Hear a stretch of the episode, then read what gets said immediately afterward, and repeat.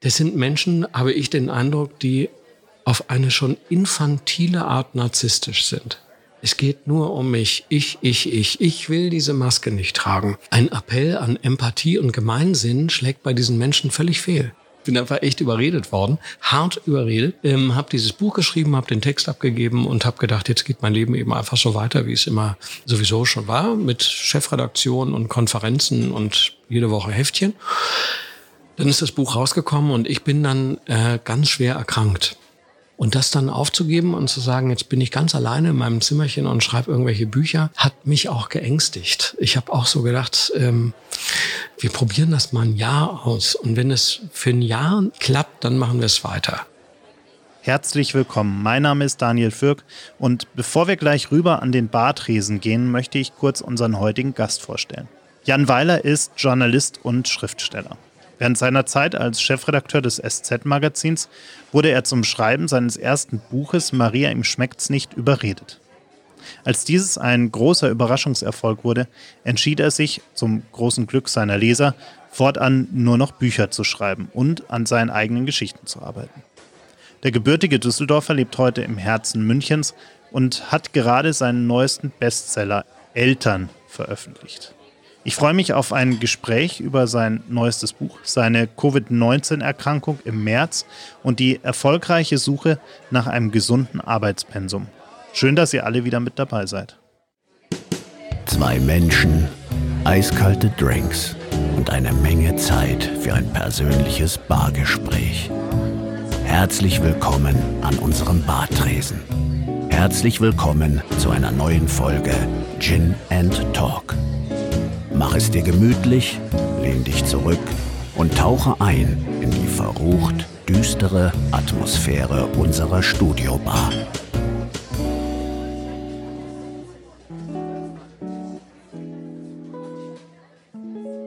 Ja, Jan, freut mich sehr, dass du heute bei uns bist und äh, den Weg zu uns gefunden hast. Ist ja gerade auch eine spannende Zeit für dich. Ein neues Buch gerade rausgekommen. Sehr spannend, mal auch eine ganz andere Perspektive, nämlich darüber, dass man ja jetzt irgendwie, ja, die, wie war das? Die Erwachsenen haben ja noch eine Aufgabe, deshalb heißen sie Erwachsene und die Eltern sind einfach die, die einfach nur älter werden. Nee, nicht, also nicht ganz. Also man ist erstmal bei der Geburt der Kinder natürlich Eltern mit E. Eltern.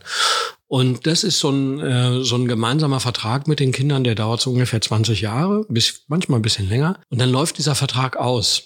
Und wenn dieser Vertrag ausläuft, was bei mir momentan der Fall ist, dann verwandelt man sich. Erst haben die Kinder sich verwandelt von Kinder in Pubertiere und jetzt verwandeln sich die Eltern, und zwar von Eltern mit E in Eltern mit Ä. Ähm, das ist der Prozess, in dem man dann reinkommt, wenn diese ganzen Verträge langsam enden. Welche Ratschläge kann ein Eltern, also mit Ä, Teil denn eigentlich noch geben, wenn wirklich alles schon äh, im, im Netz steht und man sich alle, alle guten Ratschläge bei YouTube holen kann? Ich, ähm, ich gebe ja gar keine Ratschläge. Also ähm, ich bin ja kein, kein Ratgeberonkel und kein Sachbuchautor, sondern ich schreibe Familiengeschichten. Familienunterhaltung. Äh, mit Ratschlägen tue ich mich da immer wahnsinnig schwer, weil ich selber so eine Pflaume bin, äh, pädagogisch. Ich habe überhaupt keine Ahnung davon, äh, wie man was richtig macht und wie man richtig reagiert und worauf man gar nicht reagiert oder wann man reagieren müsste und auf welche Weise, sondern ähm, ich mache das, äh, was glaube ich meine Generation häufig macht, nämlich einfach mal gucken. Und die einfach mal gucken Strategie führt dazu, dass man in der Erziehung entweder total drüber ist, ne, plötzlich irre autoritär, weil einem irgendwas nicht passt, oder viel zu lasch und nachgiebig und inkonsequent. Gibt es eigentlich irgendjemanden, der diesen Zwischenweg wirklich gut hinbekommt? Also es ist ja immer entweder total autoritär oder es ist total lasch. Aber irgendwie so diesen perfekten Mittelweg hat, glaube ich, noch niemand gefunden. Also weiß ich nicht. Das ist, man bemüht sich ja immer um diesen Mittelweg. Ne? Also es geht einem schon darum, bestimmte Werte zu vermitteln und zu gucken, dass die Kinder integere, empathische Erwachsene werden. Auf der anderen Seite möchte man sich auch nicht unentwegt auf der Nase rumtanzen lassen und ist auch genervt. Und ich könnte mir sogar vorstellen, dass so wie wir und viele andere das machen, es eigentlich auch okay ist. Also es ist ja auch ganz gut, wenn die äh, Kinder wissen, äh, jetzt geht's dem Vater oder der Mutter wirklich äh, auf den Geist oder an die Nieren. Jetzt ist jemand wirklich mal am Ende. Man kann das, glaube ich, ruhig spiegeln. Ich glaube, ganz früh hat man gesagt, die Kinder dürfen überhaupt die Eltern nur wahrnehmen als Befehls, äh, ähm, als Befehlsgewalt äh, ist auch nicht richtig. Und genauso ähm, äh, finde ich es ähm, ganz blöd, wenn die Eltern so luschig sind, dass sie irgendwann anfangen, mit den Kindern zu kiffen, weil sie glauben, das bringt sie näher an die Kinder heran. Ne? Das würde dann so eine Art Kumpeleffekt haben. Auch totaler Blödsinn, weil man ist nicht auf Augenhöhe. Also die eine Partei hat ja doch immer noch die Verantwortung und du kannst nicht mit den Kindern kiffen und ihnen eine Stunde später sagen, sie sollen die Jacke aufhängen. Also das funktioniert dann nicht mehr. Jetzt haben wir ja gerade eine Zeit, in der man äh, gerade in dem äh, Kosmos Familie sehr, sehr viel beobachten kann, weil irgendwie äh, ja alles gerade so sehr komprimiert stattfindet. Also die Kinder sind viel mehr zu Hause oder müß, mussten sehr viel mehr zu Hause sein, gerade durch diese ganze Pandemiesituation. Man äh, saß sehr viel aufeinander, äh, weil einfach gar nicht so viel Möglichkeit zum, zum für Ausflüchte da war. Wie, wie hast du diese Zeit erlebt, gerade was, was diesen Aspekt angeht? Ach, eigentlich ganz besinnlich. Ne? Das ist so ein bisschen wie, ähm, äh, wie monatelang erster Weihnachtsfeiertag. Ne? Äh, man sitzt eben gemeinsam zu Hause rum, guckt Netflix, kocht mehr.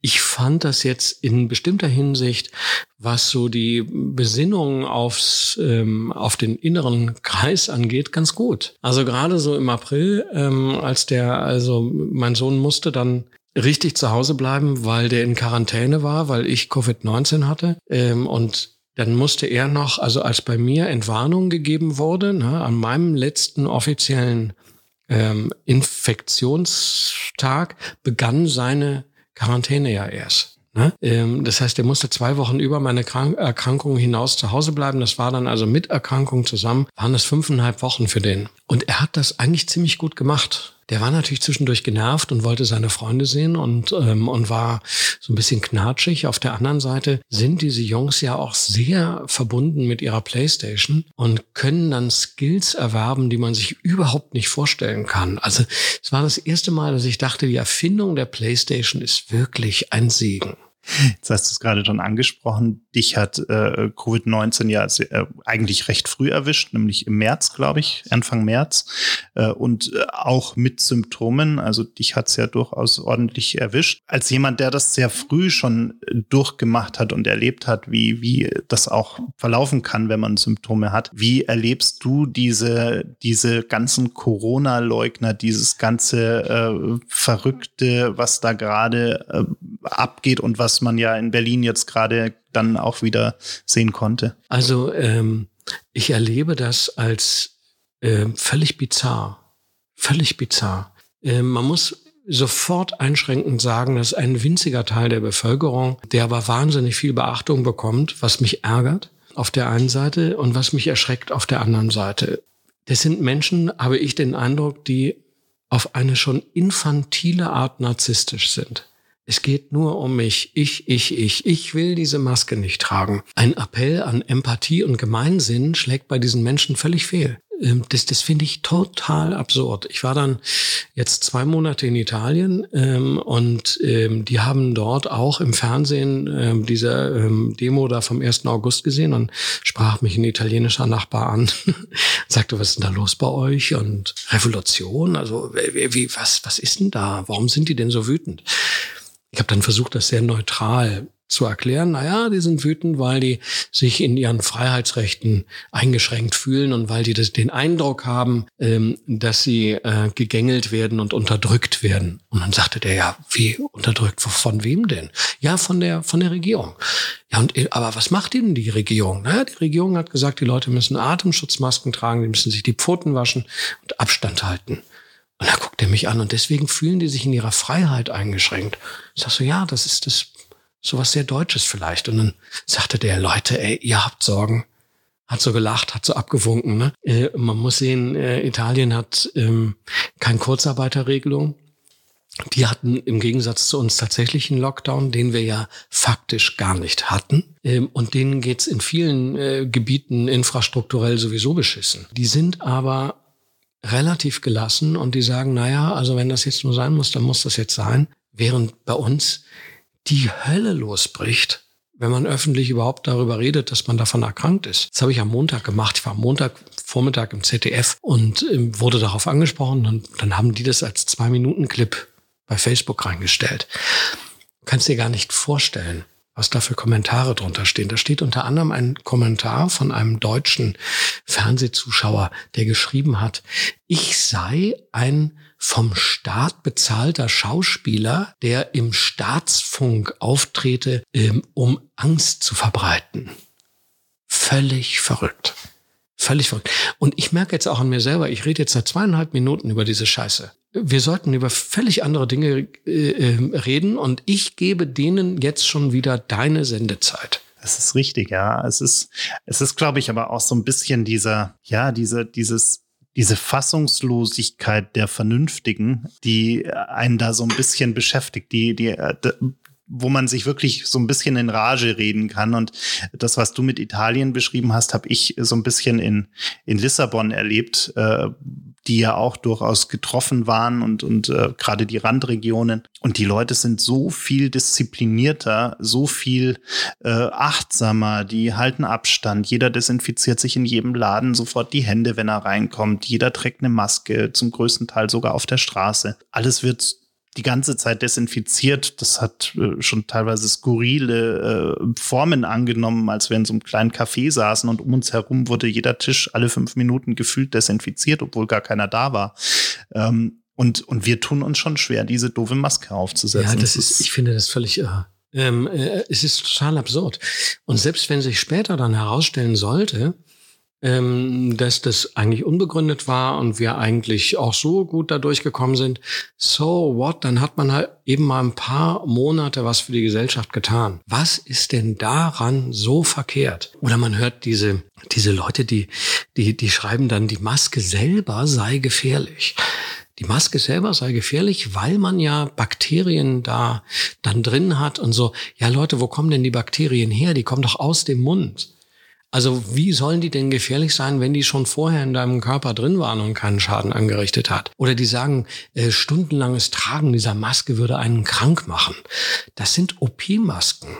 Es gibt Leute, die aus beruflichen Gründen bis zu zehn Stunden ununterbrochen so ein Ding anhaben. Ähm, als ob jetzt die, die Menschen in den Operationssälen Deutschlands äh, alle wie die fliegen, äh, sterben, nachdem sie irgendwie einen Blinddarm ausoperiert haben. Das ist alles so ein Schwachsinn. Und wir müssen uns trotzdem dauernd damit beschäftigen. Das geht mir so auf die Nerven. Ne? Anstatt dass man, ähm, dass man dann einfach, einfach mit den Schultern zuckt und sagt, Mensch, okay, ähm, es ist schwierig, es ist für die Leute, die im Veranstaltungsgewerbe arbeiten, schwierig, es ist Leute für in, in der Gastro eine Katastrophe für die ganzen Familienbetriebe für den Messebau, für die Schausteller, für die Comedians, überhaupt für alle Künstler, die auf der Bühne stehen. Ja, ja, ja, das ist alles total schrecklich, für mich auch. Äh, ich muss neun, äh, 39 von 50 Veranstaltungen absagen. Ja, mich trifft es auch, aber eben nur mich, da hängt keine andere Familie noch dran. Ähm, ja, das ist so. Aber wenn wir auf die Art und Weise diesen Kram besiegen können, dann sollten wir uns diesen Weg nicht verbauen. Richtig, ja. Wenn wir mal über erfreulichere Themen reden. Ja, genau. Ja, das ist ja schon wieder so ärgerlich. Ne? ja, man, man, man, äh, man läuft wirklich Gefahr, sich da, da schnell reinzusteigern. Ja, und ähm, äh, also vor, ne, vor einem Jahr oder zwei ähm, hätten wir diese Aufregung auch mit der AfD gehabt. Ne? Also eine Partei, die von äh, im, im, im Augenblick ähm, 89 Prozent der Leute nicht gewählt werden, die aber entschieden mehr Aufmerksamkeit bekommen, als ihnen eigentlich zusteht. Und das ist jetzt wieder genau der Fall. Ne? Und angenommen, ähm, wir, wir äh, retten irgendwelche Menschen aus Moria und äh, die kommen dann zerschunden und, und ihrer Existenz beraubt hier in Deutschland an, wird es auch wieder losgehen. Dann werden ein paar Idioten ähm, krakeelen und rumpöbeln.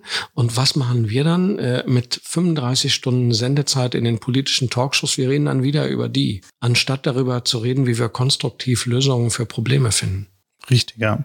Ja, und wir nehmen denen vor allem so ein bisschen, wir geben denen die Chance, Lösungen zu propagieren, die gar nicht da sind und mhm. verpassen es, eigene Lösungen zu finden. Das ist ja eigentlich das ja, Tragische an ja, der Sache. Ja, es hält uns irre auf. Ja. Auch jetzt gerade wieder. Ja. äh, zur, was ja eine, eine große freudige Sache für, für deine ganzen Leser war, ist, dass du ja irgendwann mal vom äh, Journalisten, vom klassischen Journalisten, nämlich du hast ja auch das SZ-Magazin als Chefredakteur mit Dominik Wichmann zusammen gemacht, lange Zeit. Ähm, und irgendwann gab es dann diesen Moment, als du äh, vier Seiten füllen solltest äh, und ja, genau. äh, dann äh, von deinen äh, italienischen äh, Erlebnissen quasi berichtet hast, nämlich deinen Familienerlebnissen. Ähm, und daraus wurde dann ein Buch nach langer Überredungskunst äh, des Verlages. Und wie wie war das für dich eigentlich von diesem ja schon tagesaktuellen Arbeiten eines Journalisten mit all den Themen, die da so passieren, die man äh, faktengetreu einordnen und sortieren sollte äh, und daraus dann auch jede Woche eben dieses, dieses tolle Heft zu machen, ähm, hin zu jemandem zu werden, der immer noch wahnsinnig viel arbeitet, muss man mal sagen, wenn man sich deine, deine äh, Bücher, die, die Anzahl allein schon deiner Bücher anschaut, die du geschrieben hast seitdem. Aber wie hast du für dich selber diesen, diesen Switch geschaffen und, und, und wie war das für dich? Ähm, das war ähm, erstmal ganz schön belastend. Also das kam dadurch, dass ich ähm, überredet worden bin. Das stimmt, hast du völlig recht. Äh, Maria, ihm schmeckt's nicht zu schreiben. Bin sozusagen gegen meinen Willen in diese Karriere getrieben worden. Bin einfach echt überredet worden, hart überredet. Ähm, habe dieses Buch geschrieben, habe den Text abgegeben und habe gedacht, jetzt geht mein Leben eben einfach so weiter, wie es immer sowieso schon war, mit Chefredaktion und Konferenzen und jede Woche Heftchen. Dann ist das Buch rausgekommen und ich bin dann äh, ganz schwer erkrankt. Ich hatte dann, äh, überlegen, wann war denn das? Das war im November 2003, ähm, hatte ich einen zweifachen Darmbruch. Darmbruch ist Mist. Ähm, das führt in sehr vielen Fällen sehr schnell zum Tod. Und ich bin aber in einer Notoperation gerettet worden und war dann äh, drei Monate weg, also oder sogar ein bisschen länger. Ähm, erst im Krank, also erst Intensivstation und dann Krankenhaus und dann Reha und und so. Da hat man viel Zeit. In der Zeit wurde, als ich da war, eigentlich von mir unbemerkt. Also ich lag im Krankenhaus, das Buch kam raus, es gab überhaupt keine Promotion, es gab keine Werbung dafür, es gab gar nichts.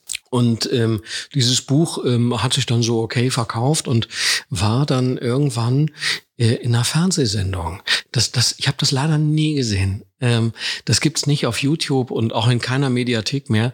Das war eine Sendung von Jürgen von der Lippe. Und die hieß Was liest du?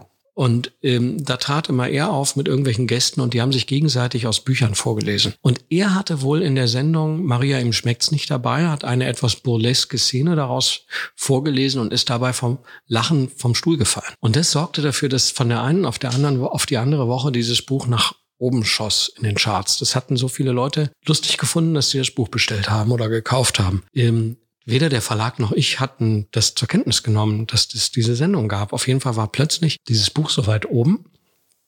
Und für mich stellte sich dann so ein bisschen so die Sinnfrage, ähm, wäre das nicht ein guter Moment, äh, nochmal den Job zu wechseln? Ich hatte diese Krankheit, ähm, die hatte viel mit Stress zu tun und mit ähm, auch mit Überidentifikation mit diesem Job mit einem wahnsinnigen Pflichtbewusstsein, Verantwortungsbewusstsein und Disziplin. Und ich dachte dann, äh, okay, wenn dieses Buch jetzt erfolgreich sein kann, ermöglicht mir das vielleicht äh, nochmal was anderes zu machen. Und dann habe ich gekündigt und bin 2015 äh, ausgestiegen, also vor 15 Jahren, ziemlich genau 15 Jahre und vier Monate ungefähr, und habe es nie bereut. Aber am Anfang habe ich schon Angst gehabt, ähm, weil man in so einer Festanstellung, zumal als Chef, das ist auch ganz angenehm. Ne? Man kriegt so Unterschriften, Mappen und morgens kriegt man einen Kaffee gebracht und die Zeitung und man kann Konferenzen leiten und man hat es mit netten Leuten zu tun, man trägt Verantwortung, aber man hat auch sehr viel Spaß.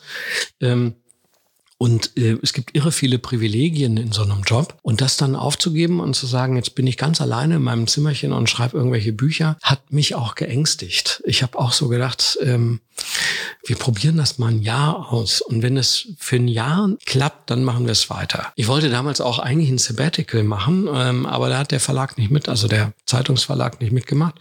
Die haben gesagt, wer raus ist, ist raus. Und äh, dann habe ich gesagt, okay, dann bin ich raus. Wie hast du das dann erlebt, wirklich diesen auch wirklich alleine für dich zu arbeiten, ohne dass du jetzt alle fünf Minuten äh, jemanden hast, der da nochmal äh, drüber liest, der sich nochmal das anschaut, mit dem du vielleicht da auch nochmal äh, tiefer drüber diskutieren kannst oder ein ganzes Team hast, wo du drüber ja, diskutieren ja, kannst. Es geht ja sogar, es geht ja auch weiter. Es gibt ja unheimlich viele soziale Dinge in Redaktionen, mit denen man zu tun hat.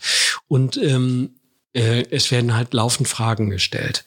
Äh, eigentlich so ein Chefredakteursjob besteht eigentlich im Wesentlichen darin, ähm, jeden Tag tausend Mikroentscheidungen zu treffen. Ne? Also ist die Schriftgröße okay? Ähm, ist es nicht besser, die Headline wäre länger, ne? Der sowieso möchte seinen Text nicht kürzen.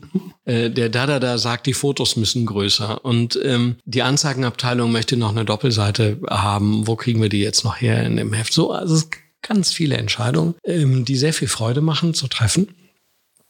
Und dann wird man darauf zurückgeworfen, dass die Fragen, die einem gestellt werden, völlig anders sind. Und äh, man erlebt die als Bedeutungsverlust. Also Fragen, die dann noch kommen, sind, kannst du unsere Tochter zum Klavier fahren und kannst du mir den großen Topf vom Regal holen? Ähm, und man, man hat dann für eine gewisse Zeit, hat man das Gefühl, einen enormen Bedeutungsverlust zu erleben, bis man feststellt, dass die Frage, kannst du mir den Topf runterholen vom Regal, auch nicht weniger relevant ist, als äh, ist die Schrift groß genug. Ja?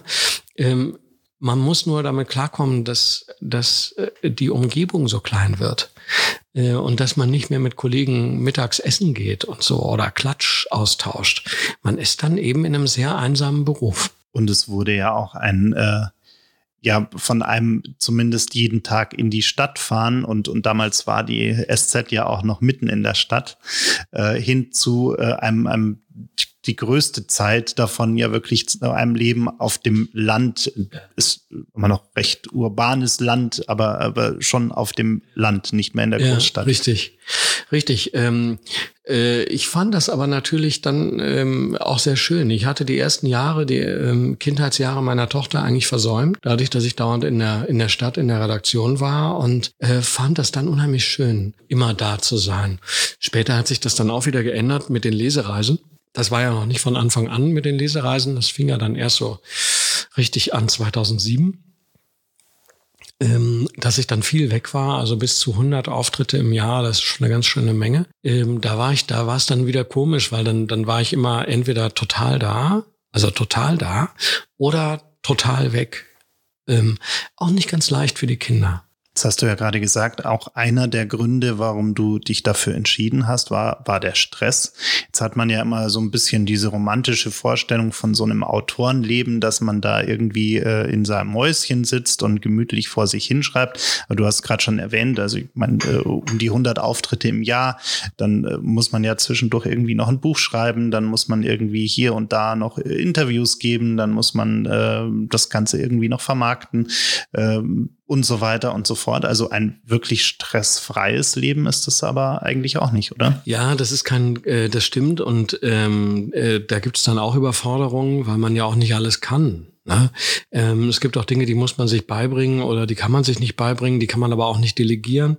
Ähm, und das führt natürlich dazu, dass man auch in so einen Verbrennungsmodus reinkommt, indem man sich zu viel zumutet, indem man die anderen vernachlässigt oder nicht richtig Nein sagen kann, weil man Angst hat, dann wird man auch nicht mehr gefragt. Das kennt jeder Freiberufler diese Sorge. Und äh, da kommt man natürlich auch in so eine, in so eine regelrechte psychische Gewaltspirale rein, die man sich antut, ne? Gewalt, die man sich selbst antut, ähm, auch nicht gesund. Ähm, hat dann ein paar Jahre später dann ähm, auch wieder zu einer zu so einer, ja, zu so einer Art Zusammenbruch geführt. Und ich bekam dann einen Coach für Zeitmanagement.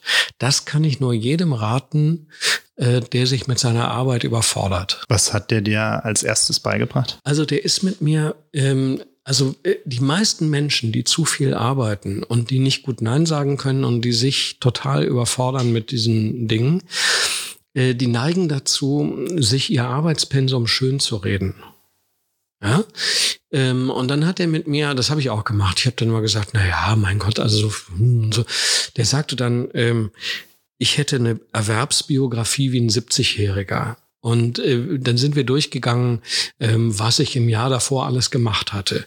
Also da hatte ich äh, 52 Kolumnen geschrieben, äh, hatte 80 Auftritte gemacht, ich hatte einen Roman geschrieben und zwei Hörspiele. Und dann sagte der, ähm, okay, jetzt, jetzt gehen wir das mal durch, was Sie für ein Arbeits Pensum haben. Also, ähm, wenn Sie äh, normalerweise ähm, hat das Jahr so 210, 220 Arbeitstage, das gehen wir jetzt mal durch. Also Sie haben 52, sagen wir mal 50 Kolumnen geschrieben, die ziehen wir mal ab, dann bleiben noch 170 Arbeitstage. Von den 170 Arbeitstagen waren Sie an 80 Tagen auf Tournee, dann bleiben noch 90 Arbeitstage. Und in diesen 90 Arbeitstagen haben Sie dann noch äh, zwei Hörspiele geschrieben und einen ganzen Roman. Äh, dann haben Sie noch die ganze Pressearbeit gemacht. Äh, Sie haben als Dozent an der Journalistenschule gearbeitet und Sie waren auch mit Ihrer Familie noch im Urlaub. Und dann sagte ich, ja, genau so war's. Und dann sagte der, das haut niemals hin. Ich sage Ihnen jetzt mal die Wahrheit. Sie haben an jedem Wochenende in diesem Jahr gearbeitet. Sie haben in den Ferien gearbeitet. Eigentlich machen Sie nichts anderes. Und dann fiel mir auf, dass ich mir das total schön geredet hatte. Ich hatte gar nicht 220 Arbeitstage, sondern mindestens 300. Anders wäre dieses Pensum, das ja evident war, das war ja belegbar, ne, wäre das gar nicht zu schaffen gewesen, weil man ja nicht gleichzeitig mit der linken Hand einen Roman und mit der rechten ein Hörspiel machen kann und alles seine Zeit braucht. Und dann hat er mit mir angefangen, ähm, alle Dinge, äh, alle Sachen abzuschlagen. Ähm, er hat dann immer gefragt, brauchen Sie dieses oder jenes aus existenziellen Gründen oder brauchen Sie es nicht? Ähm, macht Ihnen das sehr viel Spaß oder macht Ihnen dieses Projekt weniger Spaß? Und dann haben wir angefangen, meinen Kalender so zu modellieren, wie so Bildhauer, ne? überall so tak, tak, tak, so Kanten abgeschlagen, ähm, bis wir tatsächlich ähm, auf diese 220 äh, Tage gekommen sind. Ne? Ähm, 50 sind für die Kolumnen, dann bleiben 170. Und dann haben wir gesagt, wir nehmen entweder Frühjahrstournee oder Herbsttournee nehmen wir raus. Machen wir nicht. Also wir haben die Auftritte halbiert ähm, und dann vereinbart, ich mache jeden, äh, jedes Jahr nur noch ein großes Projekt. Entweder ein Drehbuch oder ein Roman. So, ne? Ähm, und das hat mich wirklich gerettet. Also dieses ganz konsequente, äh, dieser ganz konsequente Umgang äh, mit ähm, Aufgaben. Man nimmt die dann ernst, aber man, man schaut eben, äh, dass man sich nicht total darin verliert, in diesem Wust von Aufgaben. Durch diese spezielle Situation, in der wir da gerade alle leben, verändert sich ja auch Arbeiten sehr. Ähm, viele arbeiten heute von zu Hause aus. Äh, früher hatte mal jeder geschrieben, Homeoffice mal so ein Tag die Woche wäre ja ganz schön. Auf einmal sitzen alle, äh, und nicht alle, aber viele äh, sehr viel im Homeoffice und merken auch auf einmal, dass nur Homeoffice irgendwie auch nicht so toll ist.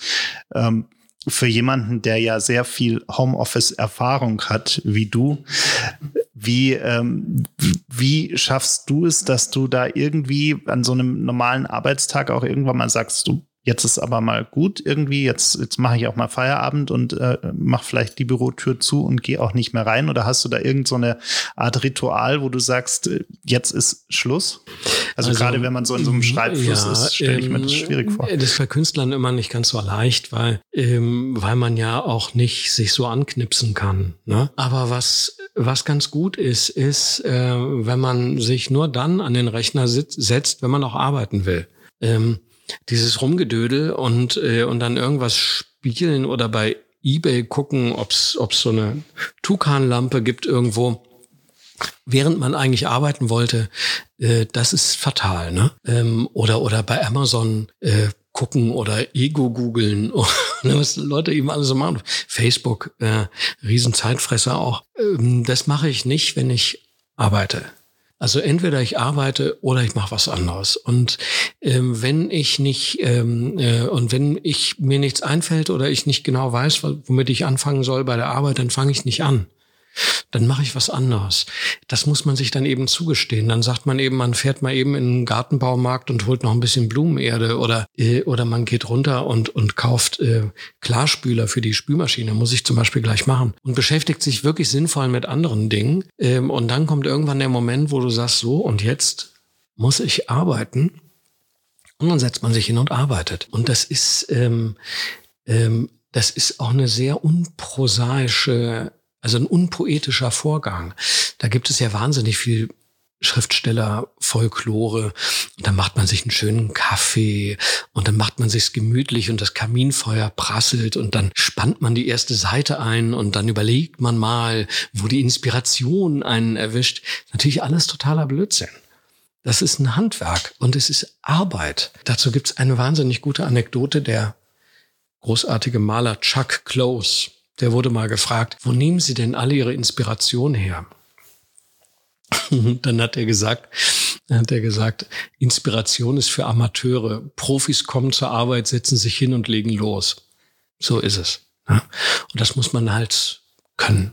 Aber hast du eigentlich, also dein, deine Bücher sind ja sehr ähm, lebensnah äh, und, und äh, beruhen ja sicherlich auch, also nicht nur wahrscheinlich auf den Erlebnissen, die du selbst in deiner Familie machst, sondern wahrscheinlich auch auf vielen Dingen, die du, mhm. die du einfach beobachtest. Ähm, Hast du sowas wie, wie ein kleines Notizbüchlein, was du mit dir rumträgst, wo du mal hier und da eine Notiz aufschreibst, wenn du irgendwas erlebst? Nee, äh, ganz selten schreibe ich mir mal ein Wort auf oder eine Formulierung irgendwie. Ähm, ich habe mir jetzt gestern oder vorgestern habe ich mir nur das Wort Innenstadt, Innenstadt aufgeschrieben, weil das ist ja dann weiblich.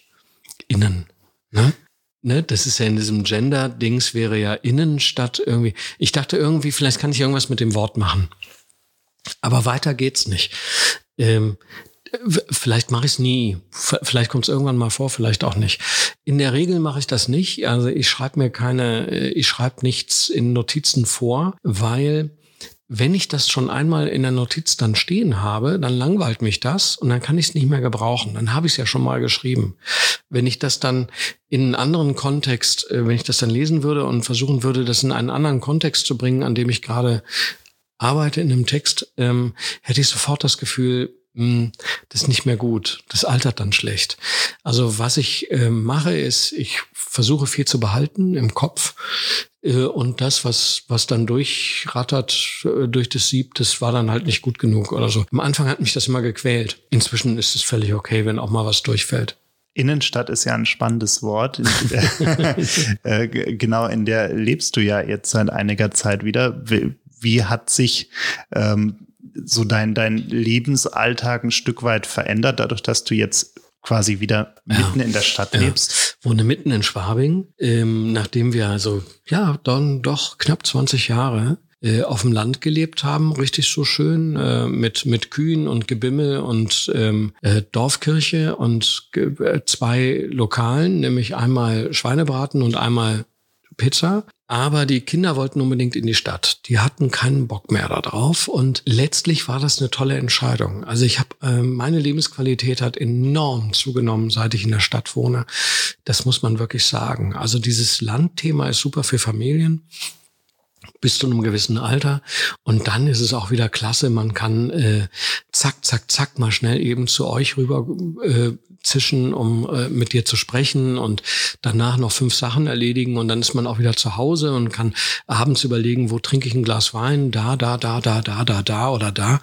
Das ist schon toll. Also ich gehe mehr aus wieder und äh, nehme Kulturangebot mehr wahr, gehe viel mehr ins Kino als früher und habe schon das Gefühl, ähm, dass das jetzt auch die richtige Zeit ist dafür. Aber es ist natürlich auch ein Stück weit anders, ob man jetzt so ein bisschen Platz ums Haus herum hat oder ob der stimmt. nächste Nachbar. Ich hatte heute erst eine Diskussion hier mit der Nachbarin im obersten, äh, in der obersten Etage, weil die es irgendwie äh, so eine ganz komische Konstruktion gebaut hat mit einem Wasserschlauch, der vom einen Balkon zum anderen geht. Und jedes Mal, wenn die das Wasser zum Gießen auf äh, dreht, dann habe ich hier unten einen Niagara-Wasserfall und komme nicht mehr zu meiner Bürotür hinein. Also das Zusammenleben ist ja schon auch ein anderes und, und hat auch äh, vielleicht gerade für dich auch äh, spannende neue Inspirationsquellen. Ja, das ist, das ist natürlich so. Also ähm, auf dem Land ist eben, äh, da ist nachts still und abends, ne? Ähm, und äh, man, man hört niemanden in der Wohnung drüber rumtrappeln oder irgendwas. Das muss man halt eben akzeptieren, wenn man in der Stadt lebt. Äh, lebt man ja nicht alleine. Das, das ist ja nun mal gerade der große Gag an der Sache. Ähm, da muss man eben zu Kompromissen bereit sein. Das ist nun mal so. Und natürlich ist es inspirierend. Als ich in die Stadt zog, ähm, und eine längere Zeit äh, zu Hause zu arbeiten hatte, hat irgendwann der Typ von DHL und der Amazon-Mann und diese ganzen Typen, äh, die haben irgendwann geschnallt, dass ich immer zu Hause bin und haben dann angefangen, ähm, diese ganzen Kartons ziemlich automatisch bei mir abzuliefern. Und äh, ich habe dadurch die ganzen Nachbarn gut kennengelernt, weil die dann immer mit ihren Zettelchen abends bei mir ankamen, um das abzuholen. Und irgendwann ähm, äh, haben die von haben diese ganzen Boten äh, sich gedacht, naja, wenn der die annimmt, dann nimmt er auch die vom Nebenhaus noch an und die vom Nebennebenhaus. Und dann habe ich wirklich angefangen, irgendwann abends Personalausweise zu kontrollieren und äh, und so Gepäckausgabe zu machen. Ähm, das habe ich dann äh, eine Weile fand ich das lustig, ähm, aber dann stellt man fest, dass die Nachbarn einen als Dienstleistungs Unternehmen wahrnehmen. Die, die, die haben dann so eine, die denken sich dann, ich bin der Typ vom Hermes Paketshop oder so. Und das, da wurde es dann irgendwann ärgerlich. haben die angefangen bei mir zu reklamieren, ne? Ähm, und, äh, und dann habe ich gesagt, Leute, jetzt reicht's. Und dann äh, musste ich diesen Dienst quittieren. haben die dich erkannt? Ähm, ja, manchmal erkennen mich Leute, ja. Ja, also gerade wenn so in so Phasen wie jetzt, wenn ich relativ viel Promo mache und im Fernsehen bin, dann äh, kommt das oft vor. Ist dann ganz lustig, man so wie gestern Abend, dann äh, fliege ich von Berlin nach München nach einer Fernsehsendung und ich merke an dem Gate, dass Leute eine Stunde vorher diese Sendung gesehen haben, weil die einen ebenso angucken. Äh, das ist so ein bestimmter Blick, und mit der Zeit hat man das raus. Dann, dann nickt man denen freundlich zu und dann sind die beruhigt und denken, ja, okay, der ist es wirklich. Ne?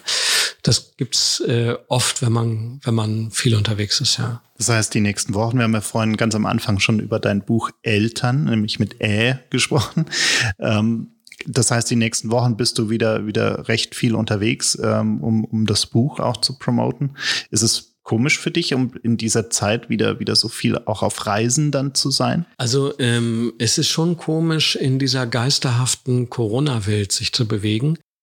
Man gewöhnt sich schwer daran, finde ich. Ähm, dieses, dieses Maskendings und, und auch so ein bisschen mit Abstand halten und darauf achten. Irgendwann geht's uns vielleicht in Fleisch und Blut über. Im Moment finde ich das noch sehr, also nicht direkt bedrückend, aber so ein komischer Anblick, wenn man äh, am, an so einem Gate sitzt äh, am Flughafen und alle haben diese Masken auf und lesen aber Zeitungen und spielen an ihren Handys rum, als hätten sie keine auf. Ich kann mich nur schwer dran gewöhnen und das hat auch Konsequenzen.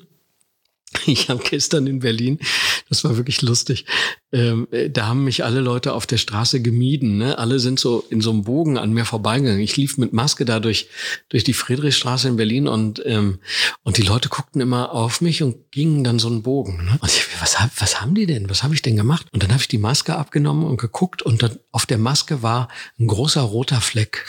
Und, ähm, und das sah aus, als würde ich Blut husten. Und es war aber kein Blut, sondern ich hatte mir vorher in einer Bäckerei einen Kirschstreuselkuchen gekauft und habe noch in der Bäckerei da reinbeißen wollen und vergessen, dass ich diese Maske anhatte und bin mit diesem Kirschzeug gegen die Maske und dann ist mir aufgefallen, dann habe ich die Maske hochgemacht, das Ding gegessen, Maske wieder runtergemacht und sah aus wie so ein, wie so ein Zombie. Ist natürlich aber eine super Methode. Also wenn man gerne unbehelligt über die Straße gehen will mit Maske, sollte man tunlichst äh, vorher ein Stück Kirschstreuselkuchen essen mit Maske. Sehr guter Plan. Vor allem in Berlin, wo sowieso gefühlt keiner eine Maske auf hat. Danke dir fürs Vorbeikommen. Danke ja, für deine danke Zeit. Danke fürs Einladen.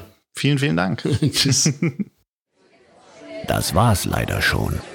Die letzte Runde ist ausgetrunken, das Gespräch zu Ende. Vielen Dank fürs Zuhören.